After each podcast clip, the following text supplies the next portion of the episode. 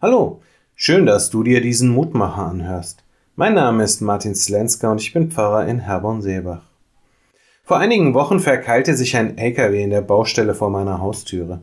Der LKW hatte gar nichts mit der Baustelle zu tun, sondern wollte eigentlich zu einer Firma auf der anderen Seite des Dorfes.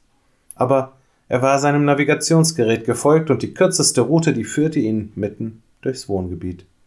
Ohne die Baustelle wäre es vielleicht sogar gut gegangen. So kam er aber schließlich weder vor noch zurück.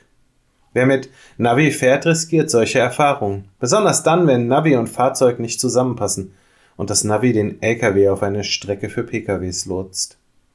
Navi und Fahrzeug müssen eben zusammenpassen. Nicht nur auf der Straße, auch im Leben.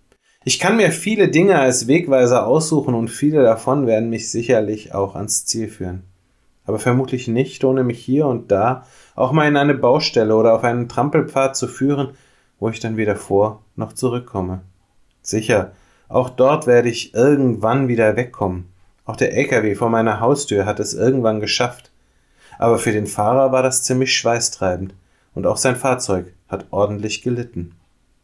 Wenn ich diese Gefahr in meinem Leben vermeiden möchte, bietet Gott mir eine Lösung an. Die heutige Losung aus Psalm 25, Vers 12. Wer ist es, der den Herrn fürchtet. Ihm weist er den Weg, den er wählen soll. Dabei geht es nicht darum, sich vor Gott zu fürchten und darum keinen Fuß mehr vor den anderen zu setzen.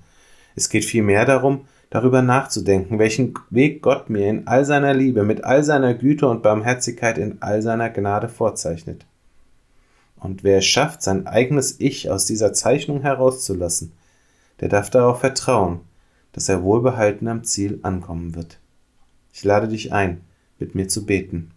Lieber Vater im Himmel, zeige uns den Weg, den wir gehen können, und geh mit uns mit. Sei an unserer Seite und hilf uns, uns immer wieder aufs Neue auf deine Wegweisung einzulassen. Hilf uns, uns selbst zu überwinden und nicht unseren Weg zu gehen, sondern deinen.